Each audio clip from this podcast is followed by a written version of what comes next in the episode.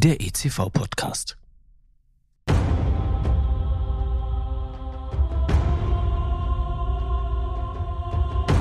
Es war einmal vor langer Zeit in einer weit, weit entfernten Galaxis, als tapfere Kämpfer aufbrachen, um mutig und entschlossen die dunkle Seite der Macht zu besiegen. Als Reinraum-Community sind wir die Next Generation der Jedis und kämpfen jeden Tag aufs Neue gegen die dunkle Macht. Unsichtbar, unberechenbar, vielleicht sogar mächtig ärgerbringend ist sie. Und uns zahlenmäßig in Gestalt von Mikroorganismen und Partikeln weit überlegen. Doch mit mentaler Bereitschaft, aktuellem Wissen und der Expertise erfahrener Reinraum-Jedis können wir es schaffen. Denn dann ist die Macht mit uns. Und genau darum geht es in diesem Podcast. Um den intensiven Austausch mit erfahrenen Jedi-Meistern, die als Weggefährten ihr Wissen in den drei von mir herausgegebenen Fachbüchern des ICV-Verlages für die Nachwelt festgehalten haben. Mein Name ist Timo Krebsbach, ich bin der Gastgeber und über die zuverlässigen Kanäle LinkedIn oder Instagram auch aus dem entferntesten Winkel der Galaxis erreichbar.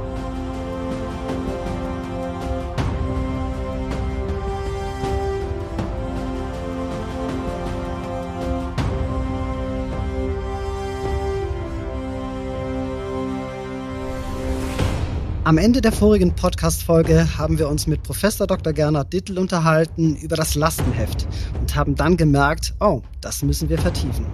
Steigen wir also hier gleich wieder ein. Und damit herzlich willkommen zu einer weiteren Folge unseres ECV-Podcasts. Heute mit dem Titel Tue es oder tue es nicht. Es gibt kein Versuchen. Lieber Gernot, willkommen zurück. Im Buchabschnitt zum Lastenheft steht ein bemerkenswerter Satz von dir. Bei länger dauernden Projekten heißt entscheiden auch, eigene Entscheidungen nicht ständig in Frage zu stellen, sondern sie umzusetzen. Das klingt irgendwie nach Meister Yodas, tu es oder tu es nicht. Es gibt kein Versuchen. Aber gerade bei länger dauernden Projekten wird doch sicher mal eine Änderung nötig sein. Und widerspricht das dann eben nicht der Zehnerregel? Ja, das ist eigentlich äh, ein ganz nettes Thema. Hier steigen wir eigentlich schon voll in das ganze Thema nochmal Geld ein. Und, so ist der Plan. Äh, so ist der Plan, genau. Folgen wir dem Plan. Und, äh, aber äh, es ist äh, ganz einfach ein, ja, doch ein, ein Thema, tu es oder tu es nicht. Ähm, Versuch würde ich jetzt mal nicht sagen. Denn um einen Versuch zu starten, weiß ich ja nicht, wo die Reise hingeht. So, ich habe zwar irgendwo eine Vision und sage, hm, okay, wenn ich jetzt halt, äh, Warp 1, 2 oder 3 von Enterprise irgendwo nach vorn schiebe und sage, äh, hier, bring mich mal in die Galaxie hier, da oder dort, ähm, dann habe ich eine Vorstellung, aber ich weiß nicht, was mich in dieser Galaxie erwartet. So, und dann äh, kommt ein Spruch, äh, den sage ich immer meinen Studenten, so ganz zum Schluss nach der Prüfung, Mädchen und Jungs, es gibt ein Telefon. Und mit dem Telefon kann man telefonieren. Und dann gucken die mich an und ich sage, ja, also nicht nur, nicht nur tak, tak, tak, tak, tak, tak, tak, sondern man kann auch telefonieren und kann fragen. Ich weiß doch du einen. Ist ja bei uns genauso. Ich ja. weiß einen. Ach, da sitzt ein Japaner an der Uni, den kenne ich recht gut, den rufe ich jetzt mal an. Genau so komme ich zu diesen Informationen, weil der ruft mich ja auch an. Aber das hat die Jugend in der Regel vergessen. Das ist Telefonieren. Weil das könnte ja schlecht ausschauen, wenn der Chef zuschaut. Gell? Ah, ich rufe gerade einen an, der könnte das wissen, das, was ich nicht weiß. Ja, wieso? Für was habe ich Sie eingestellt? Sie wissen doch alles. Wenn ich Sie einstelle, dann müssen Sie das wissen.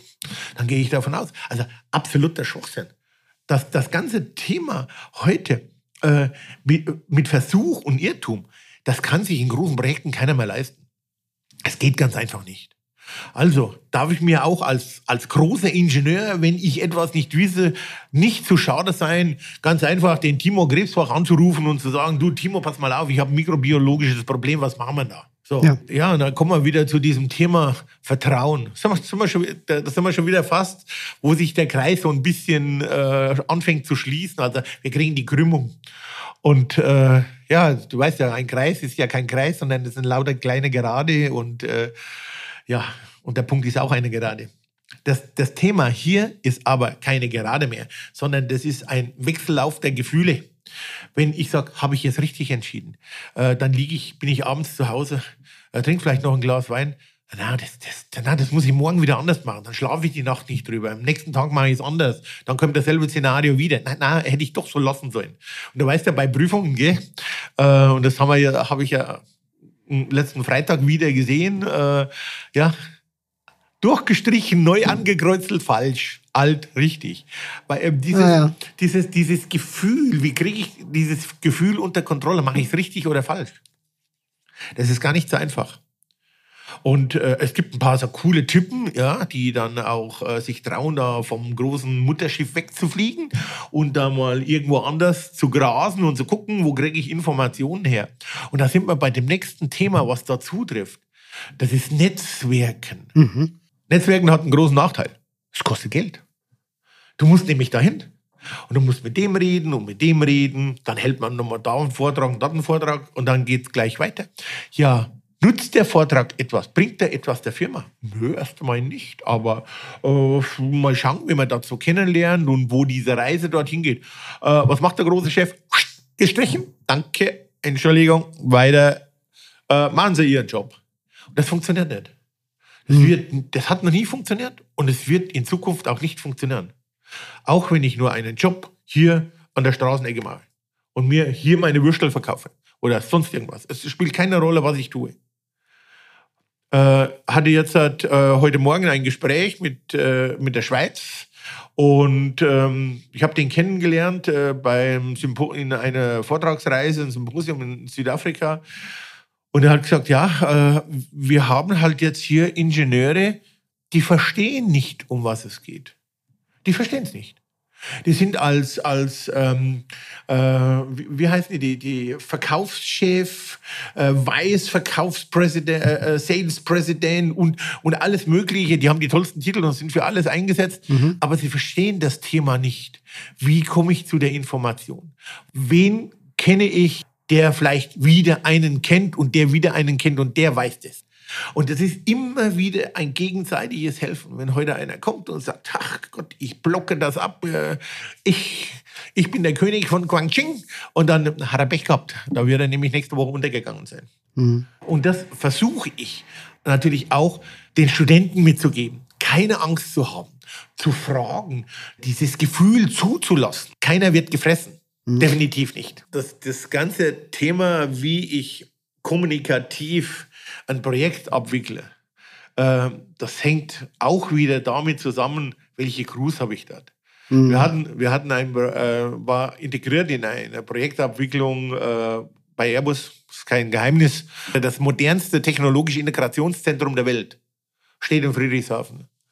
Ja, da muss man dann erst einmal Lehrarbeit leisten. Welche Strömungen gibt es wo und wie hängen die zusammen? Das ist keine Thermo- oder Thermodynamik, Strömungsdynamik, die du äh, im Studium hast. Ja. Da ist Leben. Da lebt das Thema. Und wenn ich da irgendwo äh, ein Stückchen reinschmeiße, ist diese Strömung, die mir von 15, 18 Meter runterkommt, in verschiedensten Geschwindigkeiten, eben im, im, ja, im Poppes. Mhm. ist vorbei mit lustig. So, jetzt, halt, wie sage ich es meinem Kind? Äh, Sie wissen das mit dem ersten und zweiten Sieger. Also wir wollen nicht den ersten Sieger sein. Wir wollen der zweite Sieger sein, aber mit dem, als zweiter Sieger trotzdem gewinnen. Weil der erste Sieger disqualifiziert wird. So ist es überall. Nee, da muss man sich trauen. Da ist, da ist dieses Thema, wie weit gehen wir? Wie, und diese Entscheidung fällt zwischen dem Bauherrn und dem Lieferanten dann von Technologien erstmal dem Planer und später vielleicht mal diesem Unternehmer, der dann äh, beauftragt wurde, das alles zu realisieren. Und ich muss sagen, dieses Airbus war ein riesengroßes Projekt. Es war in vielen Teilbereichen auch für uns neu, weil die Raumfahrttechnik, die ich äh, in der NASA drüben erlebt habe, die war ganz anders zu dieser Zeit. Mhm. Da gab es Reinräume auch mit Keramikplatten. Äh, Entschuldigung, äh, Keramikplatten, wir machten heute noch was. Kannst das gleich mit Gold täfeln. Die Technologien wandeln sich. Und als damals die Herren von IBM äh, äh, gesagt haben, wie schnell das die Halbleiterbranche ähm, wachsen wird, dann hat man die für verrückt erklärt, hat gesagt, die haben einen Vogel. Nein, die hatten den nicht. Die hatten eine Vision und die, diese, und die haben diese Vision gnadenlos umgesetzt. Und die haben natürlich auch die richtigen Mitarbeiter gefunden, die auch Visionäre waren. Der Frank Duvanel sagt das immer so schön. Also äh, Visionen, äh, das ist was, eine Vision ist was Besonderes. Und da hat er recht. Aber um dieser Vision, diese, dieser Vision zu folgen und diese Vision umzusetzen, brauche ich Visionäre. In allen Punkten. Und das, das, ist, äh, das ist etwas Schönes, wenn du heute diese Leute mit dazu kriegst. Und wie wir hier auch, die Leute haben Visionen. Die Leute wollen was. Die Leute wollen dahin. Äh, keiner will, keiner will der, der, der zweite Sieger sein. Ich habe gestern Bescheid gekriegt, wir wurden wieder ausgezeichnet von der Global Health and Pharma für 2022 als bestes Ingenieurunternehmen und äh, bester Ingenieurlieferant. Wow, habe ich mal gedacht. Das bin ich dich. Das sind alle.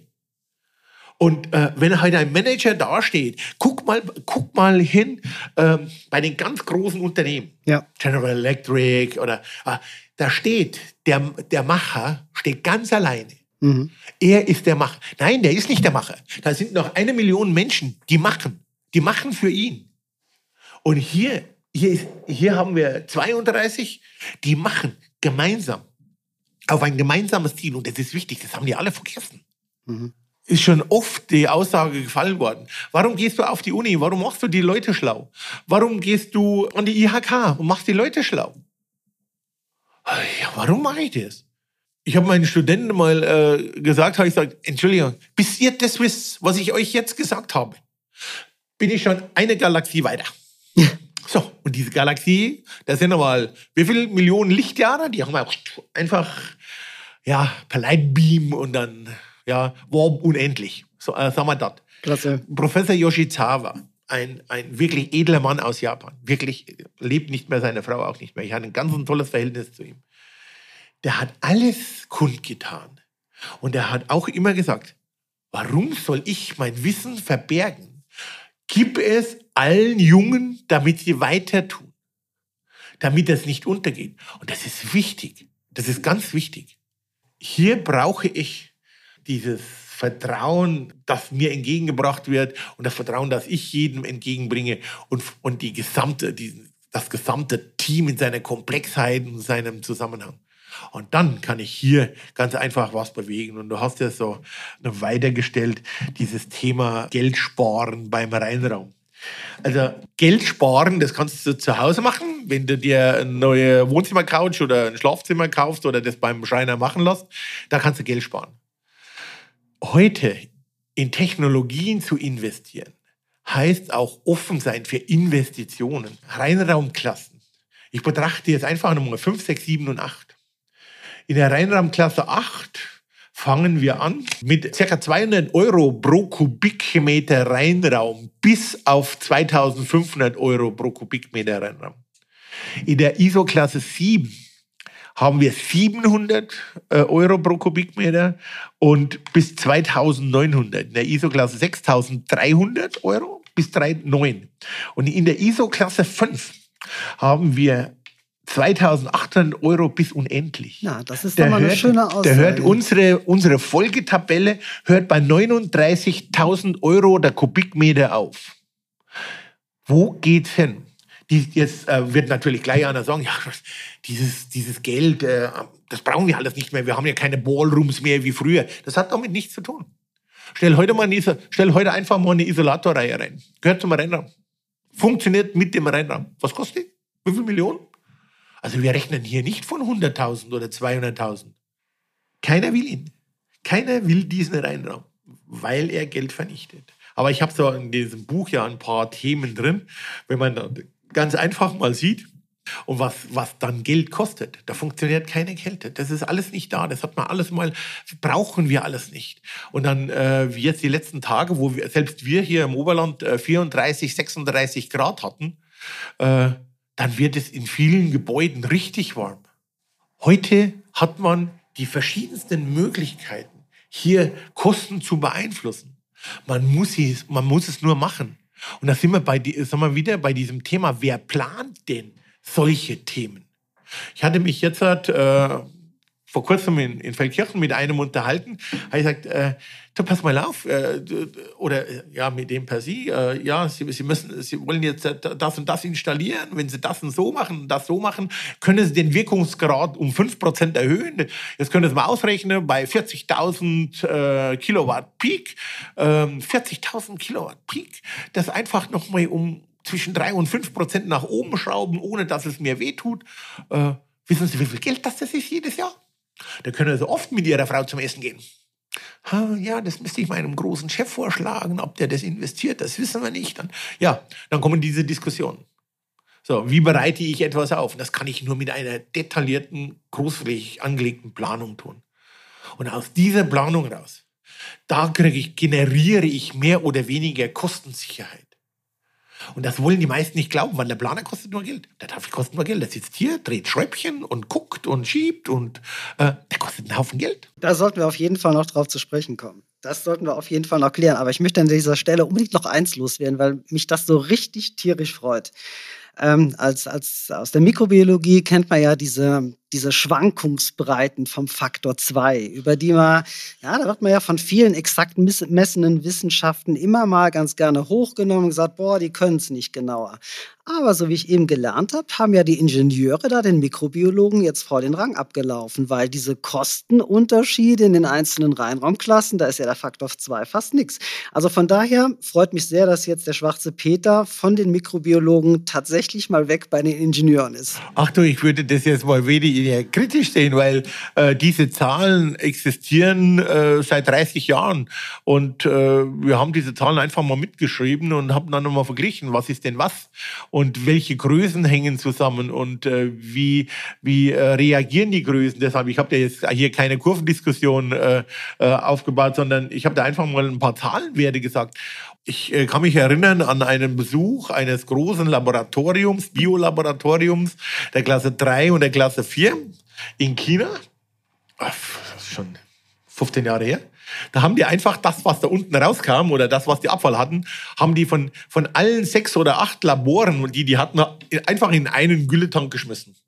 So, und dann wundern wir uns, äh, was da so auf der Welt mikrobiologisch passiert. Aber ich bin ja nur ein mikrobiologischer Laie. Ich, äh, ich gebe das nur zur Anregung weiter. Und dann, dann hast du etwas, was immer so heftig diskutiert wird. Dieses, der kann das ja viel billiger. Äh, diese diese Mediamarkt-Mentalität, diese, die, die bringt den Reinraum teilweise um. Und ich habe das mal gesagt in einem Vortrag, äh, das war in der Schweiz, vor 25 Jahren, 30 Jahren, ganz am Anfang. Äh, da war ich zusammen unten mit dem Dr. Bürkle und äh, dann hatten wir in der Schweiz, äh, er hatte einen Vortrag in, in Genf und ich in Bruckwindisch an der Hochschule. Und dann habe ich gesagt, ja, es werden diesen, äh, die, diese, diesen Ran auf die Reinraumtechnik werden nicht alle überleben. Es werden viele unterwegs ganz einfach, äh, die bleiben auf der Strecke. Warum bleiben sie auf der Strecke? Weil sie dieses Thema nur halbherzig betreuen. Weil sie ganz einfach äh, sagen, naja, der macht ja schon, äh, ich habe da ein paar, ein paar, Rubel über, mach mal schnell. Und, und das funktioniert im Rheinraum nicht. Weder das mach mal schnell noch das ganze Thema monetär ja, das muss ja gehen, das können die anderen können das auch. Und es gab dann ganz am Anfang schon einige Firmen, die sich diese Technologie auf die Fahnen geschrieben haben, die äh, Firmeninhaber sich mit beschäftigt haben. Und das sind immer so diese Knickpunkte, wo dann äh, die Investoren, also die Unternehmer lernen, aha, ich muss da mehr tun oder ich lasse die Finger weg. Und viele lassen, haben dann eben die Finger weggelassen, weil sie gesehen haben, für den Erfolg muss ich richtig was tun.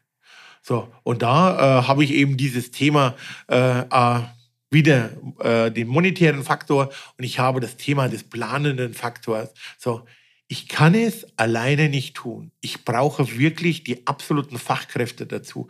So, und dann geht die Diskussion los, ha, nehme ich einen Planer oder nehme ich mir hier äh, äh euch als Generalunternehmer, als Generalübernehmer und, äh, und da bin ich dann in einer, einer Thematik drin. Hat mir mal einer gesagt, Satz kommt nicht von mir, ich äh, wiederhole das nur äh, vor vielen Jahren. Also wir sind ein Unternehmen, wir sind ein Generalübernehmer, wir machen alles. Äh, habe ich gesagt, ja, wie macht ihr das? Ihr habt zwar 50 oder 80 Leute, äh, ihr habt so und so viele Projekte, aber wie macht ihr das? Ja, das ist ganz einfach. Wir holen uns Subunternehmen, und ähm, die drücken wir noch ein bisschen oder versuchen das auf jeden Fall. Und äh, ja, und dann wird es schon irgendwie gehen. Und habe ich gesagt, ja, und äh, weißt du jetzt schon, was der Kunde wirklich von der will? Ja, der will einen Reinraum für die Medizintechnik. Aha, alles klar. Aber was und wo? Äh, wie fertigt er? Äh, das, das, hat ihn erstmal hat ihn nicht interessiert. Das, das war für ihn auch sekundär, weil er war, war ja nur beauftragt mit, mit ja, einem Reinraum, mit Gebäude und das dazu und hier und äh, aber ohne er braucht Subunternehmer dazu. Nur die Kommunikation mit den Subunternehmen ist schon ewig schwierig. Es ist, das, das funktioniert alles nicht richtig. Ja, ist er Generalübernehmer? Ist er Generalunternehmer? Das Was spielt keine Rolle mehr. Das spielt hier keine Gibt's Rolle. Gibt es einen Unterschied? Ja, der Generalunternehmer macht, äh, macht, äh, baut alles und der Generalübernehmer, der, der plant dann auch noch dazu. Okay. Und äh, es gibt Unternehmen, die können das, aber die haben diese ganzen Faktoren im eigenen Hause. So, und sobald er sich auf äh, dann im großen Stile, nicht im kleinen, sondern im großen Stile auf externe äh, zugreifen muss, habe ich das alles nicht mehr Kontrolle. Dann passiert das, was äh, mir, mir persönlich ganz am Anfang einmal passiert ist. Ähm, es landen Unterlagen bei fremden Firmen. Da habe ich erstmal ganz dumm geschaut, weil ich hatte das vergeben.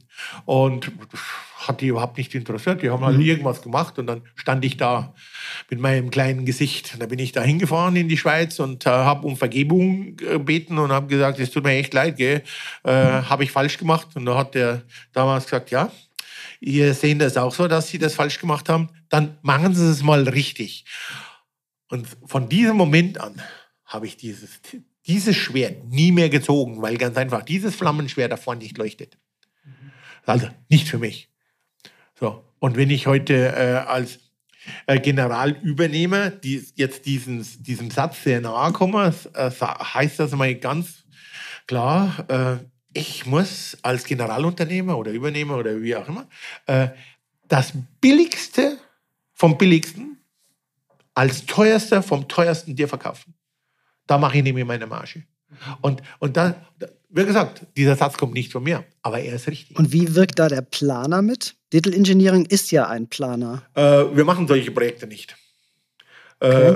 Äh, weil die Projekte nicht gut gehen. Also ja. im, im, wir haben zweimal, glaube ich, haben wir so, so mal ausgeholfen. Aber äh, diese, diese Projekte so anzusetzen und diese Projekte äh, durch ein Planungsbüro jetzt halt komplett so abzuarbeiten, funktioniert nicht. Okay, und wie arbeitet ein Planer? Äh, wir arbeiten äh, mit dem Kunden, mit dem Auftraggeber zusammen, also der Kunde selber. Äh, wir gehen diese Reihenfolge, diese alte obligatorische Reihenfolge, URS äh, und dann äh, HUI 1 bis 8, auch 1 bis 9, die arbeiten wir so ab. Und das ist, das ist wichtig. Dann hat man seine Technologie, äh, man hat das alles unter Kontrolle, man kann in der Grundlagenermittlung, es gibt eine Grundlagenermittlung, also nach der URS, es gibt eine dann äh, Vorplanung, Entwurfsplanung. In der Vorplanung äh, gibt es, ich hoffe, dass ich es jetzt richtig sage, eine Kostenschätzung. Da weiß der, da weiß der Kunde schon mal, aha, mh, da kommt jetzt was. Äh, dann äh, in der nächsten Phase gibt es eine Kostenberechnung. In den, in den meisten Projekten, die auf dem Markt sind, gibt es keine Kostenberechnung. Äh, wollen Sie Ihre Geheimnisse preisgeben? Nö. Also die, die liegen neben einem großen Tresor und dann ist der große Schlüssel und die Kombination. Da ist das versteckt. Äh, bloß nicht darüber. Es, es gibt einen Endpreis, ja. Und äh, da saß mal einer her und hat gesagt, ja, ich habe jetzt äh, 67.000 Euro äh, Budget äh, dafür errechnet. Er sagt, 67 hat er was verkehrt gemacht, da fehlen Nuller. Fehlt Nuller. Ta fehlte tatsächlich vor dem Komma, ja. ja. Und zwar vor dem Komma, nicht nach dem Komma. Und das hat er dann irgendwo in diesem Gespräch gesehen, da haben wir es ihm vorgerechnet. Oh, hm, habe ich einen Fehler gemacht. Tja, ja, da muss ich nochmal rechnen. Dann, ja, dann äh, klappte es doch nicht und, und so weiter.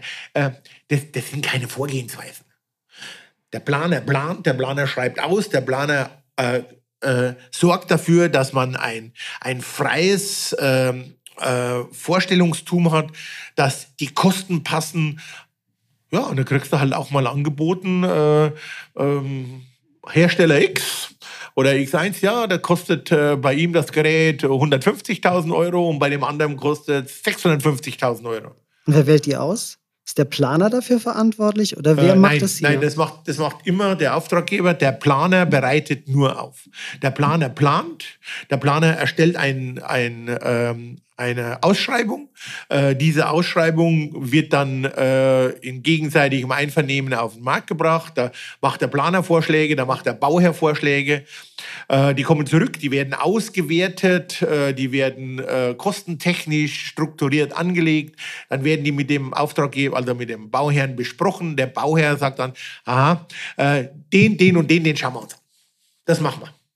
So, und der Planer, der Planer kann nur Vorschläge tun. Okay, also der Auftraggeber entscheidet letztlich und das scheint mir ja der große Immer. Unterschied zum Generalüber- oder Unternehmer zu sein. Der Generalübernehmer, der hat, der hat ein Budget festgelegt, mehr oder weniger. Aber der Planer, der hat der muss sich um jedes Detail in seiner Kostenplanung kümmern, in seiner Strukturplanung, in seiner äh, Anlagenplanung. Sonst funktioniert das nicht. Bei wem liegt die Verantwortung? Beim Planer. Der Planer äh, ist verantwortlich dafür, dass das ganze Thema dann hinterher dementsprechend passt. Und könnte es dann nicht eher so sein, dass gerade der Generalübernehmer, Unternehmer dazu verleitet wird, gerade diese Verantwortung, die er hat, eben an seine Subunternehmer weiterzugeben? Das mag sein. Mag sein. Okay. Das mag sein. Aber da muss ich jetzt sagen, da äh, passe ich auch. Äh, und ähm, ich selbst bin nicht dafür.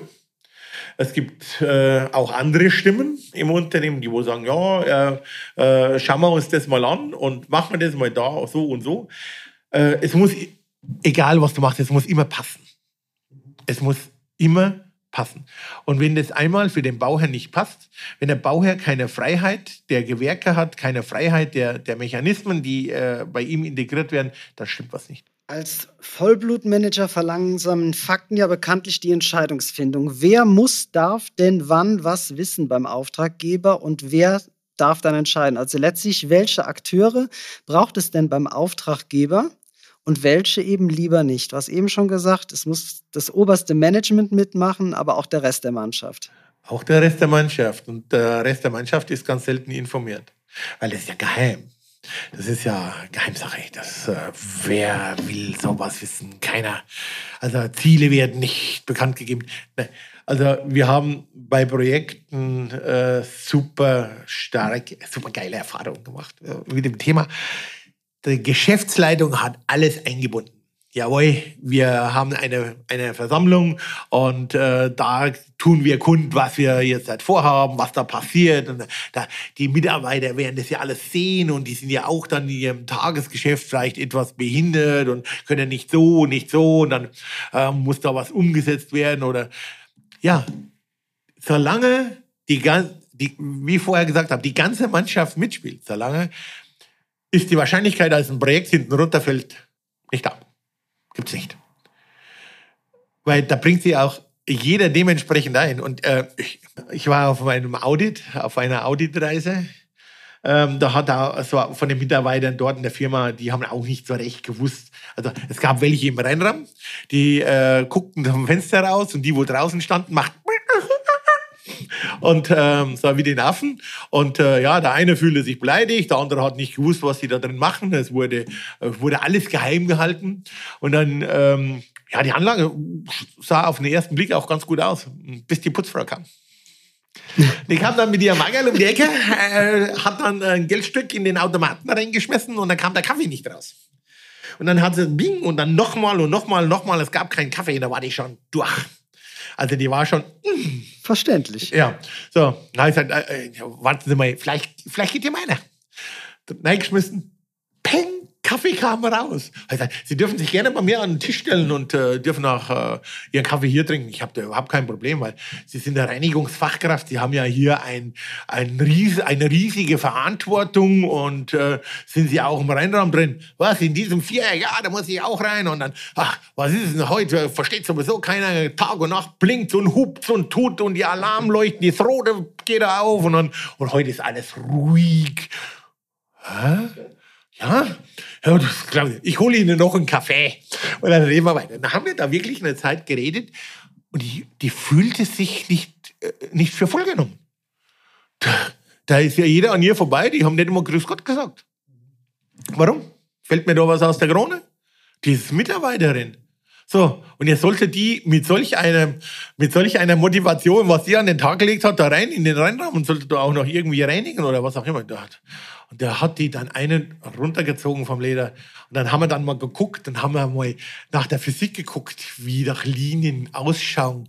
Also auf, äh, gestellt auf äh, irgendwo äh, 100 Tage. Und dann haben wir gesagt, ja, runter mit. Ja, ja, das geht nicht. Da müssen wir einen Chef fragen und wir dürfen hier nichts verstellen. Da ich gesagt, dann verstelle ich es runter, runter. Zum Schluss waren wir bei einer Minutenlinie, war immer noch eine gerade. Und die, die, Feuchte, die Feuchte und äh, Temperatur wurde immer noch gerade abgebildet. Der Druck, der war auch noch bei allen gleich, auch perfekt. wenn die Türe aufgeht. Das war ganz perfekt. Die haben halt beschissen von vorn bis hinten. Firma gibt es heute nicht mehr.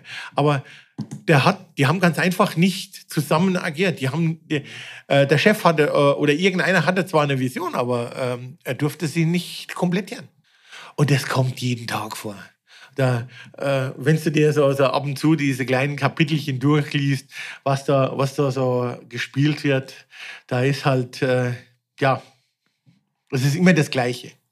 Und Fehler oder, oder, oder Missgeschicke passieren. Und dann muss ich aber auch das Rückgrat haben und muss dann sagen, okay, pass mal auf, so geht es nicht. Äh, wir müssen das anders aufziehen. Wir müssen äh, ganz einfach unsere Fehler auch dementsprechend wieder auf die Spur setzen und sagen, Laden läuft wieder. Sehr gut. Fundierte Meinung, perfekt. Im jetzigen Interview konnte ich bereits eine meiner, na, zugegebenerweise provokanten Fragen loswerden, nämlich das war die Kostenfrage. Für die zweite provokante Frage, nämlich wie viel Zeit braucht es denn, um so einen Reihenraum zu bauen? Dann nehmen wir uns tatsächlich etwas mehr Zeit. Darüber sollten wir uns intensiver unterhalten und starten genau damit unsere nächste Podcast-Folge.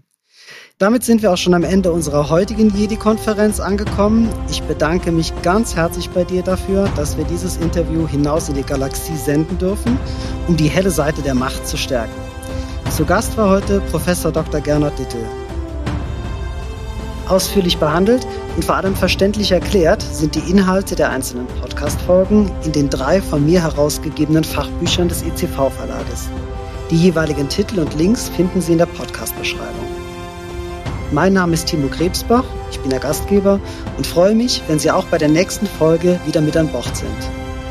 Bis dahin bleiben Sie sauber und neugierig und möge die Macht mit euch sein.